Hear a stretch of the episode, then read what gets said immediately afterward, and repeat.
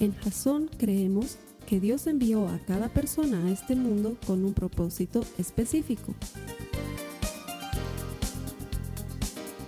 Nuestra misión es ayudarte a que tengas una relación personal con Jesús y a través de ella encuentres ese propósito para tu vida. Queremos ayudarte a alcanzar ese propósito. Es nuestra oración que este podcast te ayude a tener visión, a tener jazón.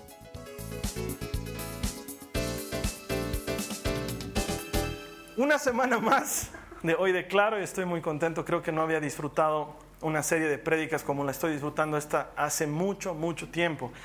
Y es que me he encontrado con que la palabra de Dios no solamente tiene cientos de declaraciones que nos favorecen, pero además tiene cientos de maneras de apegarnos a Dios de manera que esas declaraciones se vuelvan efectivas en nuestra vida, porque sé que es muy común haber escuchado, porque lastimosamente muchas veces se nos ha enseñado así, Kenneth Copeland, discúlpame que te contradiga, pero que la palabra tiene poder por el solo hecho de decir que se caigan, digamos, ¿no? Y no va a pasar eso. O sea, nos hemos sentido un poco, no sé, como, como Merlín, digamos, ¿no? Caes ahora, digamos, y no cae ahora. Y eso explica porque ya te lo he dicho tantas veces, le has deseado el mal a tu suegra y ella sigue viva. Sí, porque la palabra solamente tiene poder cuando está conectada a la fuente de poder. Eso explica por qué muchas veces nos pasamos diciendo cosas que nunca suceden, porque probablemente no estemos conectados a la fuente de poder. La fuente de poder es Cristo. La Biblia nos dice que la palabra es Él. En un principio existió el verbo, la palabra. Y esa palabra es Cristo. Durante este mes nos estamos moviendo en la cita bíblica que se encuentra en Efesios 1.3, en la que nos dice que hemos sido bendecidos con toda bendición espiritual. ¿Sí? Toda bendición espiritual está a nuestra disposición, pero está en los lugares celestes. Eso quiere decir que tenemos que hacer algo para recobrar esa bendición espiritual. Es nuestra, Dios nos ha bendecido, pero todavía no se ha hecho efectiva en nuestra vida. Porque si no, ¿por qué nuestra vida está como está? Algunos tenemos dificultades económicas, otros tenemos problemas de salud, otros estamos muy tranquilos. Puede ser que tu vida está en el mejor punto de, de, toda tu trayectoria, pero aún así sientes que falta algo. Las bendiciones espirituales de los lugares celestes tienen que ser traídas de ese lugar a nuestra vida cotidiana y eso es en base a la palabra de Dios. Toda promesa tiene una condición. Las promesas de Dios no son para todos. Lastimosamente el mundo cree que el lugar por, defecto al que todos irán una vez que mueran es el cielo y por eso el mundo anda haciendo lo que le da la gana, porque creen todos que son merecedores y acreedores de las promesas y las bendiciones de Dios y lastimosamente las promesas y las bendiciones de Dios están reservadas para quienes cumplen su palabra. Y eso es lo que estamos descubriendo durante esta serie. Las dos semanas anteriores habíamos visto primero Hoy declaro, el Señor es mi pastor. Nada me falta. ¿Sí? Cuando tú eres una oveja del Señor, no solamente que puedes creer, sino que puedes declarar que nada te va a faltar, porque Él es nuestro pastor, Él nos está cuidando. La semana pasada decíamos, hoy declaro, tengo dueño. ¿Sí? Porque Dios mismo es el que dice, tú eres mío, yo te he comprado, me perteneces. Y aunque pases por el fuego de la aflicción o aunque pases por las aguas de la, de la tempestad y de la angustia, no te quemarás, no te ahogarás, porque yo estoy contigo, tú eres mío. Entonces tenemos dueño y por ende tenemos protección. Eso veíamos las pasadas dos semanas. Esta semana vamos a ver un tercer aspecto del hoy declaro. Vamos a declarar hoy, lo mío es tuyo. ¿Y saben por qué? Porque esto me hace recuerdo un chiste que siempre le hago a mi esposa. Cuando teníamos una vagoneta, ella decía la vagoneta, pero de su auto decía mi auto. Sí, Nunca dice nuestras hijas, dice mis hijas. Y yo siempre le corrijo, nuestras. Algo ha tenido que pasar para que las bebés nazcan, digamos. Alguien ha tenido que intervenir ahí. Entonces son nuestras. Siempre le bromeo al respecto. Y saben que las mujeres son así. Son mío, mío, mío. ¿Sí? Entonces llega un momento en que te casas y ellas te dicen, lo tuyo es mío y lo mío es mío más.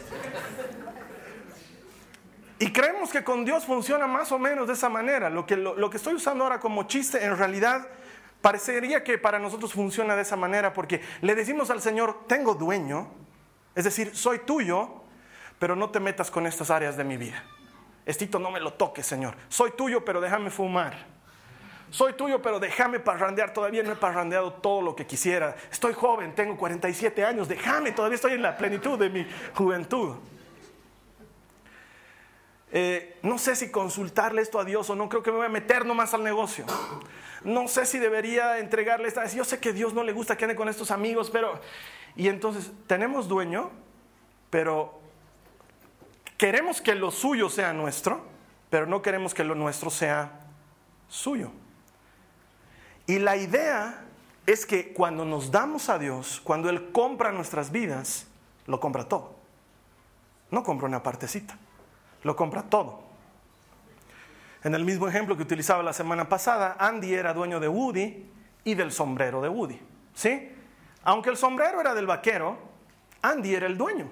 ¿Sí? Cuando Dios viene y reclama tu vida, tú eres de Dios. Pero todo lo tuyo debería ser de Dios. Y quiero que aprendamos cómo podemos llegar a eso. Así que acompáñame por favor en tu Biblia a Job en el capítulo 38, los versos 1 al 5. Vamos a leer lo que dice la palabra de Dios al respecto. Dice, Job 38, 1 al 5. Entonces el Señor respondió a Job desde el torbellino. ¿Quién es este que pone en duda mi sabiduría con palabras tan ignorantes? Prepárate, muestra tu hombría porque tengo algunas preguntas para ti y tendrás que contestarlas. ¿Dónde estabas tú cuando puse los cimientos de la tierra? Dímelo, ya que sabes tanto. ¿Quién decidió sus dimensiones y extendió la cinta de medir? Y Dios va a continuar hablando los siguientes versículos y el capítulo 39 y el 40 y va a seguir hablando. ¿Sabes qué le está diciendo a Job? Le está diciendo, creo que no te has ubicado, Job. ¿Quién es el dueño de todo cuanto existe? Todo es mío. Yo te he puesto a jugar en mi casita de Playmobiles. Para los que no saben qué es Playmobiles, van a tener que buscar en Google. En mi época se jugaba con eso. Yo te he puesto ahí a jugar. Es mío. El fuerte de los vaqueros es mío. El campamento de los indios es mío. La ambulancia es mía y la lechería también. La leche de la vaca es mía y sus ubres son mías. Y yo si quiero da leche y si no quiero, no da leche. Hoy sale el sol porque quiero. Y si mañana no quiero, no sale. ¿Y sabes qué es lo más chistoso, Job? No tendrías cómo explicarlo. No tienes idea con quién te has metido, Job. Yo soy el dueño. Todo me pertenece, todo es mío. Que no te hagan creer que no es porque en realidad es. Es un poco como ese hijo que se pelea con los papás, sobre todo entre la edad de los 14 y los 19 años, algunos hasta los 28 porque todavía siguen viviendo en casa de papá, pero se extiende un poquito ahí es, y llega el momento de la gran pelea. Y el chico agarra y le dice, me voy me voy de esta casa. Y el papá cuando sabe le dice, andate, andate de la casa. Me voy y me voy a llevar todas mis cosas. No, no, un ratito. Te vas peladito porque peladito has venido al mundo. Porque esa ropita linda que tienes ahí puesta, te la he comprado yo, es mía. Tu cama es mía. La comida que comes es mía. Tu PlayStation es mío. Pero yo me lo he comprado con mis ahorros, lo que me han regalado en mi cumpleaños. Yo te he regalado en tu cumpleaños. Es mío. Pero mi abuela también. Yo le he dejado a tu abuela que te regale. Esta casa es mía. Y tú eres mío. Así que como soy bueno, te dejo que te vayas con la ropita que estás puesto. Pero andate y conseguí lo tuyo. Porque esta casa y todo lo que hay en ella es mío. ¿Y sabes qué es verdad? Yo siempre les digo a los papás cuando vienen a consejería, mi hijo está malcriado, se quiere de la casa, digo, déjale que se vaya. Y ve cuánto dura allá afuera. ¿Cuánto va a poder durar? Es que tiene hartos amigos. Qué bien, vamos a ver si los amigos lo van a mantener años. Tarde o temprano, o, madura, trabaja y sienta cabeza, o vuelve como perro arrepentido y lo vas a tener que tener hasta los 32, 33 en tu casa. como hijo, cuando tú vives en la casa de tu padre, sabes que no es tuyo. Que aparenta ser tuyo, lo usas como tuyo, pero que alguien más te lo dio. Y con Dios funciona exactamente de la misma manera. Y sin embargo, aunque Dios es el dueño, Él está esperando que tú se lo entregues. Porque Dios es un Dios increíble. Él no se va a meter en lo que no le dejes meterse. Él no va a obrar en las áreas de tu vida en las que no le dejes. No porque no puede, sino porque eres libre. Él no te va a obligar. Él va a esperar que tú le entregues eso. Así que para los que están tomando notas, vamos a ver qué cosas podemos comenzar a declarar desde la palabra de Dios y hacer que se cumplan de verdad. Quiero que digas conmigo, pero quiero que digas conmigo como quien lo crea, Verdi. Hoy declaro, mi familia es tuya. Probablemente esta es una de las cosas que más queremos todos, ¿sí?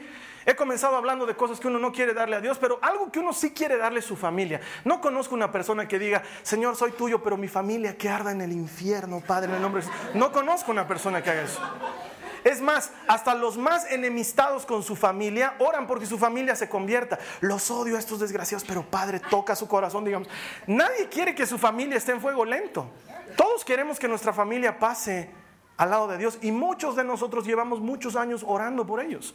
Muchos de nosotros pasamos mucho tiempo orando. Hemos tratado de evangelizarlos de todas las maneras posibles. Nos hemos hecho responder de todas las maneras posibles. Y cuando encontramos que el predicador dice, hoy declaro, mi familia es tuya, suena a una cosa linda, pero que es muy difícil de que pase. Y te quiero contar la historia de Josué. Josué había sido encomendado por Dios a entrar en la tierra prometida, pelear con todo y entregárselas a los israelitas. Y fue un proceso muy largo y hubieron muchas batallas y tomó mucho tiempo, pero lo lograron. Y el día que lo terminaron de lograr, Josué habla con todo el pueblo, así como estoy hablando con ustedes, y les dice, ok, la tierra ahora es nuestra, nos pertenece. Dios nos las ha entregado porque era de Él y Él ha decidido dárnoslas. Y Él dice, yo te he dado esta tierra y yo te he cuidado y yo te he protegido y te he sacado vencedor tal como le había prometido a mi siervo Moisés. La tierra es tuya delante de ti. Pero ahora dice Josué, vas a tener que decidir. Vas a tener que decidir si vas a seguir con Dios o si le vas a dar la espalda. Y ahí es donde nos encontramos en el capítulo 24 del libro de Josué, en el verso 15, si me puedes acompañar. Josué 24, 15. Está hablando Josué y dice, pero si te niegas a servir al Señor, elige hoy mismo a quién servirás. ¿Acaso optarás por los dioses que tus antepasados sirvieron del otro lado del Éufrates? ¿O preferirás a los dioses de los amorreos en cuya tierra ahora vives? Pero en cuanto a mí y a mi familia, nosotros serviremos al Señor. Me encanta este pasaje, porque nos muestra que la manera en que Dios se hace cargo de nuestra familia es cuando tú decides que se haga cargo. La condición para que esta promesa se cumpla es que tomes una decisión y que digas, a partir de ahora, mi casa y yo vamos a servir al Señor. Es una decisión que tomas. ¿Y sabes qué? Puede tomar un tiempo. Porque probablemente el primero que venga a la iglesia seas tú y no tu familia, no tus hijos, no tu esposa, no tus hermanos, no sé, no tus padres, pero tú vengas a la iglesia. Sin embargo, en tu corazón has tomado la decisión y has activado el cupón de cambio y le has dicho, Señor, tomo la decisión de seguirte y servirte. Y si te sirvo yo, mi familia también te va a servir y empieces a trabajar en esa decisión. Lastimosamente cuando tomamos esa decisión, creemos que ahora se trata de ir a jesucear en nuestra casa. Yo le llamo jesucear a las hermanas que vienen y empiezan a darle con Jesús a sus hijos, ¿no? A su marido y están almorzando y nadie bendice los alimentos en esta casa. Hijos del diablo. ¿Quién pues nos estará dando la comida, no?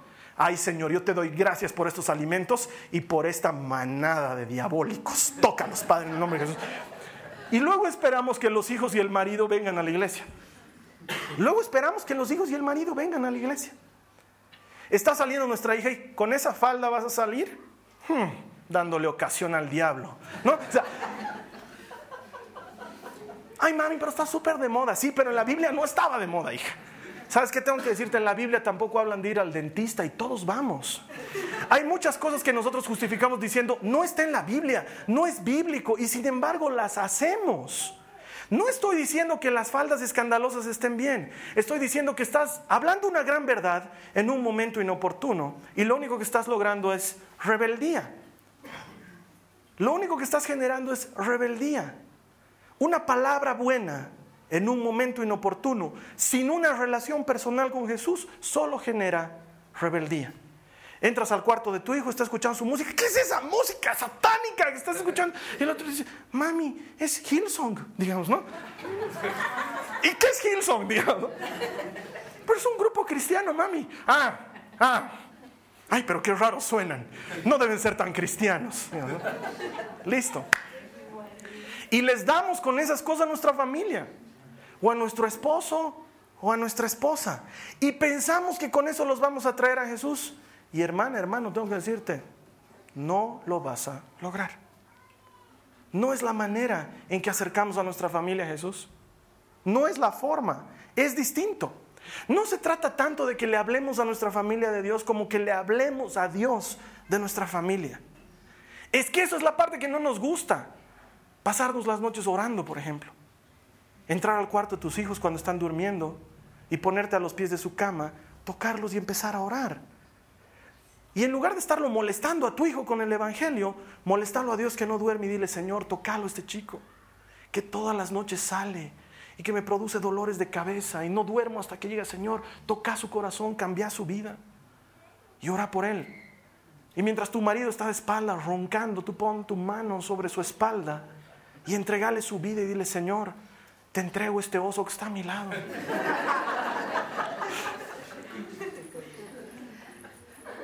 y ora por él. ¿Te das cuenta que probablemente seas la única persona que está orando por él? Probablemente nadie más lo hace. Ay, Carlos Alberto, pero es que yo ya llevo tres años orando. Tres años te deberían ser poco.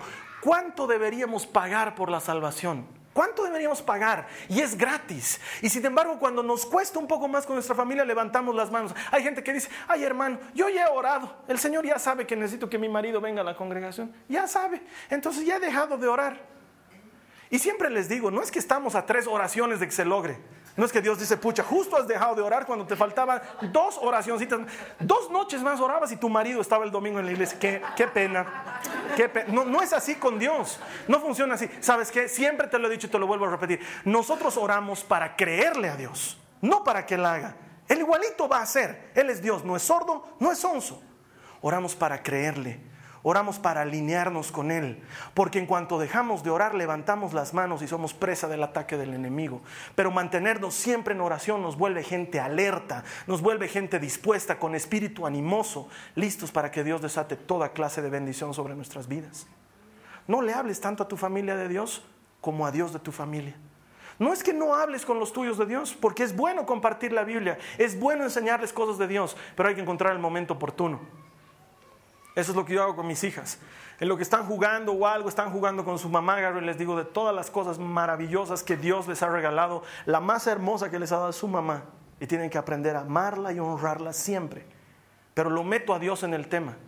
Podría haber dicho lo mismo con otras palabras, pero lo meto a Dios y ellas lo están escuchando. Me encanta, les encanta venir a Jason, yo me imagino porque es porque juegan hartísimo, pero ya desde ahorita relacionan la iglesia con algo bueno y no con algo malo, no como, ay, mi papá nos lleva a la iglesia. Quisiera que escuchen la María Joaquina cómo festeja cuando es domingo. ¿Qué día es hoy, papá? Domingo. ¡Jasón! grita ella. Bueno, para ella ya es algo bueno. De eso se trata, de que ayudemos a nuestra familia a que ame a Dios y no a que lo odien. Mira, acompáñame en tu Biblia a lo que dicen Hechos 16, 30 al 33. Esta es la historia de Pablo y de Silas, siempre te la cuento, estaban atrapados por haber denunciado a una mujer que tenía espíritu de adivinación, los metieron en la cárcel, le pusieron en los cepos y entrada la noche empezaron a cantar una canción, empezaron a cantar alabanzas, no sé, si yo hubiera estado cantando allá adentro hubiera cantado una de rojo, me imagino una de Manuel Espinosa porque es mi favorito. Entonces, no sé, has aumentado, oh Dios, tus maravillas. Y ¡pum! El lugar tembló y los presos quedaron libres. Y Pablo, muy precavido, dijo: Un ratito, un ratito, no se están escapando, señoritos, aquí no es de irse, se me quedan aquí. Y el carcelero que pensaba que todos habían escapado dijo: Más vale aquí murió que aquí es juzgado porque los romanos me van a cortar en pedacitos. Ya estaba a punto de suicidarse. Y Pablo le dice: Tranquilo, nadie se escapó, todos los presos estamos aquí. Y eso le pareció sorprendente al hombre, al carcelero. Y ahí nos encontramos en esta parte de la Biblia en 16:30 que dice, después lo sacó, es decir, a Pablo y a Silas, y les preguntó, señores, ¿qué debo hacer para ser salvo? Fue tan poderoso lo que vio este hombre que lo que se preguntó es, aquí hay algo de Dios, ¿qué tengo que hacer para ser salvo? Y ellos le contestaron, cree en el Señor Jesús y serás salvo junto con todos los de tu casa. Y le presentaron la palabra del Señor tanto a él como a los que vivían en su casa. Aún a esa hora de la noche el carcelero los atendió y les lavó las heridas. Enseguida ellos lo bautizaron a él y a todos los de su casa. Y este versículo 31 es muy repetido entre los cristianos. Lo proclaman, lo declaran, lo anuncian. Serás salvo tú y los de tu casa. Señor, tú me has prometido, seré salvo yo y serán salvos los de mi casa. Lo declaro, lo tomo, lo anuncio, lo decreto. Desde hoy, Señor, seré salvo y serán salvos yo y los de mi casa. Y no funciona por decreto. No funciona de esa manera. Si lees bien lo que está sucediendo aquí en el contexto bíblico, la forma en que él fue salvo y fueron con él salvo, salvos los de su casa, es que él introdujo el Evangelio a su casa como un virus. La gente de tu casa se va a contagiar del Evangelio de Jesús si ven que tú vives el Evangelio de Jesús y hay que saber vivirlo. Porque es muy distinto poner tu música a todo volumen, la música que te guste, pensando que con eso los vas a evangelizar a tus hijos, pero luego seguir hablando palabrotas, guayqueándolos, sopapeándolos de esquina a esquina, gritando palabrotas en la calle, y ellos escuchan un mensaje y escuchan el otro mensaje y dicen, mi papá es un hipócrita, porque con una boca alaba a Dios y con la otra dice groserías.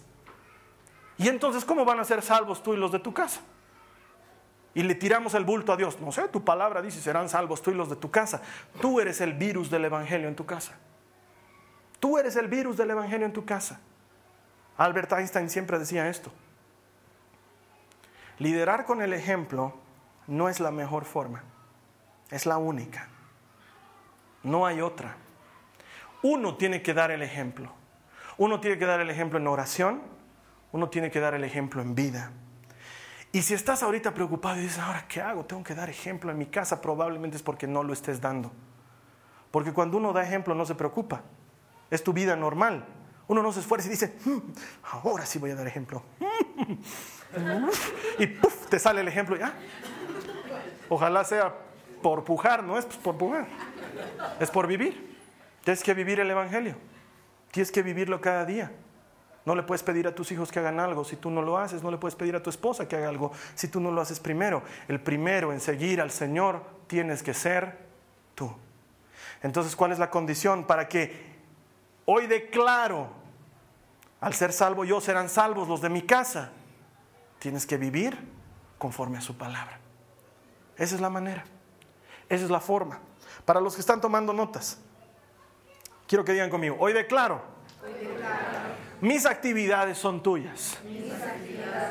Ahí eso es lo que ya no gusta mucho, ¿no? Porque no sé si al Señor le gustará mucho el rami, digamos, ¿no? No sé si le gustará mucho mi pasanacu de los viernes. No sé si le gustará mucho mi grupo de la promo. Ya tenemos 26 años de haber salido bachilleres. Nos reunimos cada viernes. ¿Sabes qué? No sé. Yo no tengo idea si al Señor le gusta o no. No tengo idea. ¿Sabes quién tiene idea? Tú. Tú sabes cuando algo le gusta al Señor y tú sabes cuando algo no le gusta. Lo sabes. Y vienes a preguntarle al pastor para ver si encuentras alguien que se sume al club de dos, tú y alguien más que te dicen metele. Pero la verdad de la vida es que estás tratando de calmar tu conciencia. Tú y yo sabemos cuando estamos haciendo algo malo, lo sabemos. Y por eso no se lo queremos dar a Dios, porque sabemos que es malo. Y sin embargo, si eres propiedad de Dios, Él debería ser dueño de tus actividades de todo lo que haces, tus negocios, tu trabajo, tus estudios, tu profesión, tu descanso. Él es el Señor de todo. Vamos a ver lo que dice Proverbios 3, 5 al 7. Proverbios capítulo 3, versículos 5 al 7 dice, confía en el Señor con todo tu corazón, no dependas de tu propio entendimiento. Clarito. Sigue diciendo, busca su voluntad en todo lo que hagas y Él te mostrará cuál camino tomar. No sé cómo hacer en mi vida, busca su voluntad. Sigue hablando clarito, dice, no te dejes impresionar por tu propia sabiduría. En cambio, teme al Señor y aléjate del mal. ¿Sabes qué? La Biblia da por hecho que tú sabes cómo son estas cosas porque las sabemos hacer. Lo que pasa es que la mayor parte del tiempo no queremos hacerlas. La vida está llena de dificultades. Si las cosas salen bien no es por casualidad. La vida es difícil. Quiero que me levante la mano el bendecido de Dios que me diga, no, para mí es hasta ahora, hermano, un paseo la vida. Es difícil, tiene sus dificultades. Y la Biblia te está diciendo, la forma en que te garantizas que todo salga bien es que no confíes en ti, es que confíes en Dios. No confíes en tu entendimiento, en tu juicio. Esto es bueno, esto es malo. Confía en Dios que Él te puede decir lo que está bien y lo que está mal. No sabes cómo proceder, busca su voluntad.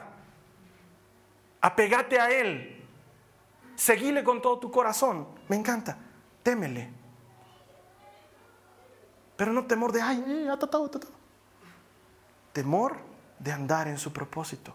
De, ay de mí, si me voy un ladito y me escapo y me pierdo. Tengo terror de que me pase eso.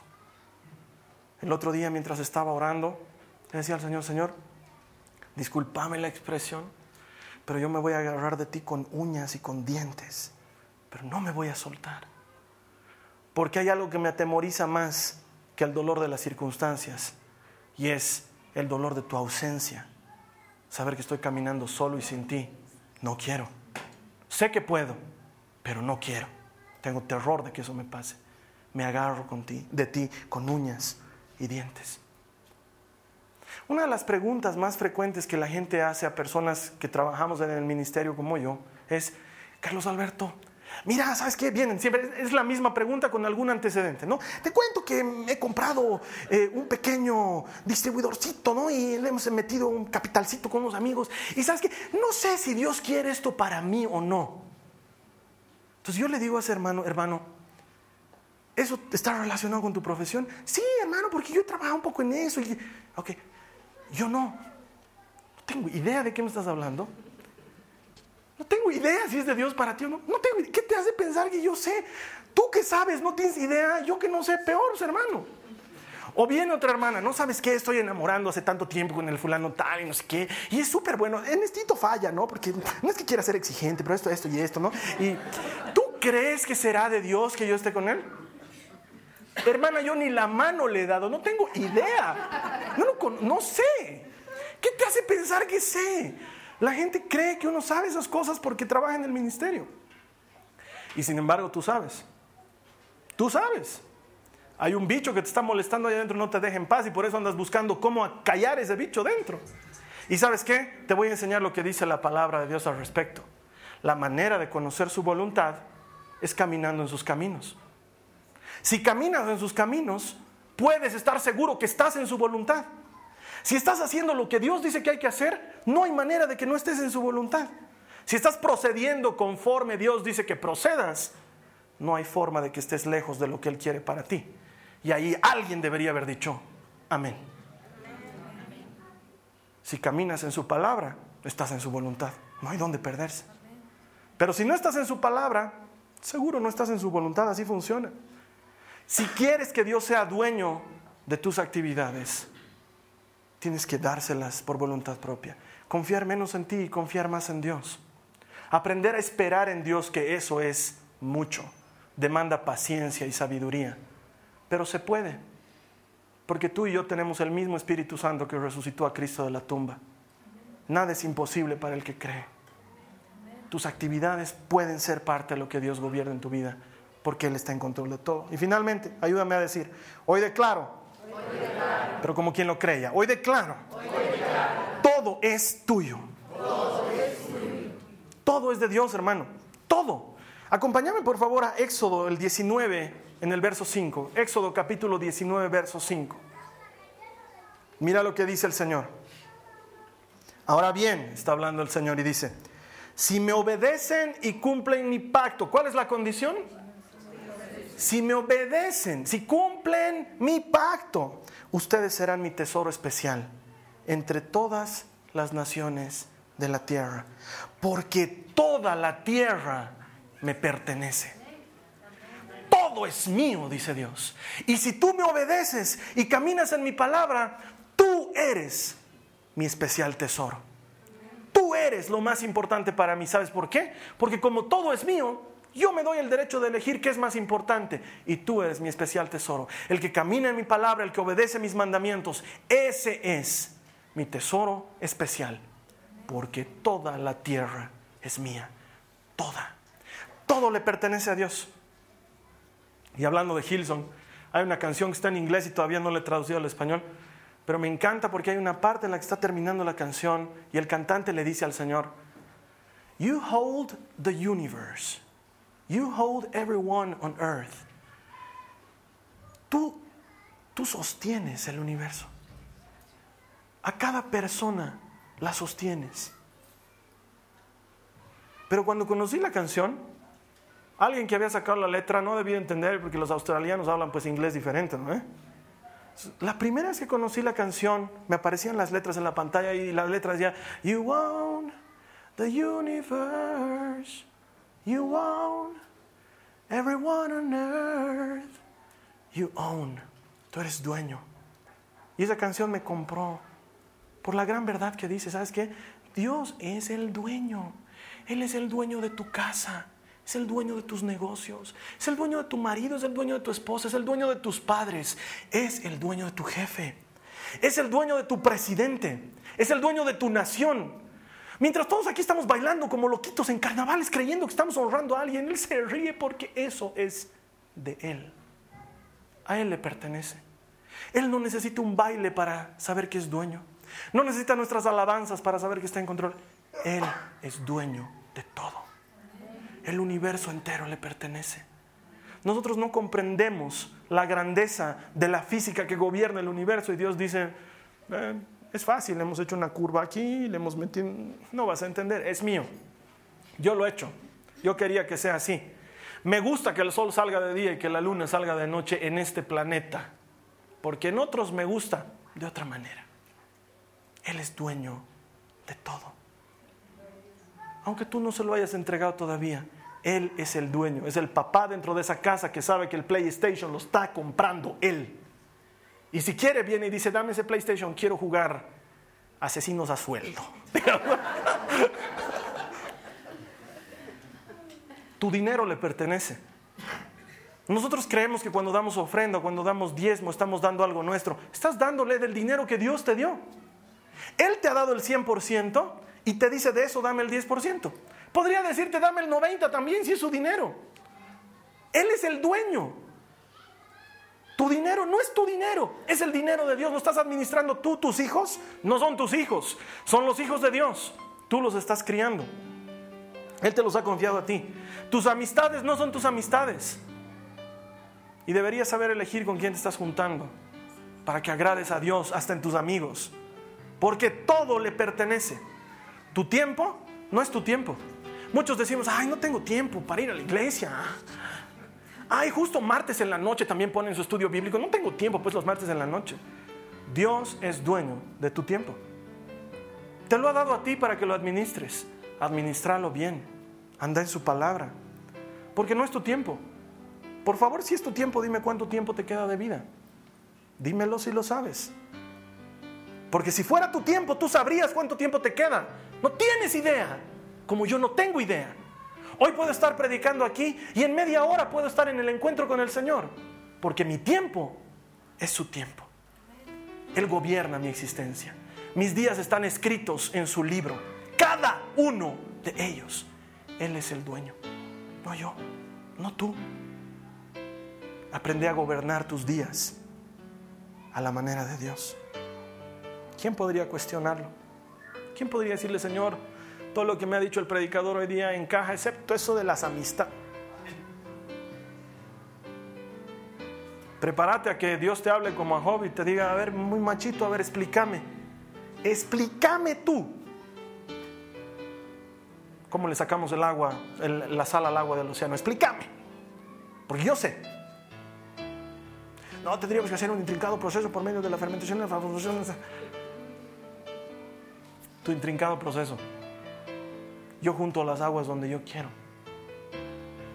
La misma agua que es salada luego te llueve sin sal. ¿Cómo haces, ¿Cómo haces eso? ¿Cómo haces eso? ¿Quieres que te enseñe? No quiero. Es mi mar, mi océano, mis nubes, mi agua. Él es Dios. Quiero que te pongas a pensar por un minuto. ¿Qué podría no ser de Dios? Hermano, la música satánica no es de Dios. La música satánica está dedicada a una actividad específica porque la música es de Dios. Él es el dueño de la música. El cine pornográfico, hermano. El que estén utilizando un arte para degradar la naturaleza humana no significa que el arte no sea de Dios. Todo es de Él. Todo le pertenece. Todo. Él es el dueño. Así que si no le has entregado hasta ahora lo que te corresponde entregarle, ahora lo vamos a hacer. A ti te invito a que nos visites por favor la siguiente semana. Todavía vamos a estar con la serie hoy de Claro. Y vamos a aprender unas cuantas cosas más que podemos declarar para que las bendiciones en los lugares celestiales se hagan materiales en nuestra vida natural. Te espero aquí la siguiente semana. Que Dios te bendiga. Esta ha sido una producción de Jason Cristianos con Propósito. Para mayor información sobre nuestra iglesia o sobre el propósito de Dios para tu vida, visita nuestro sitio web www.jason.info. Allí encontrarás muchos recursos para animarte en tu relación con Dios, enseñanzas, nuestro blog, prédicas y mucho más. Te lo deletreamos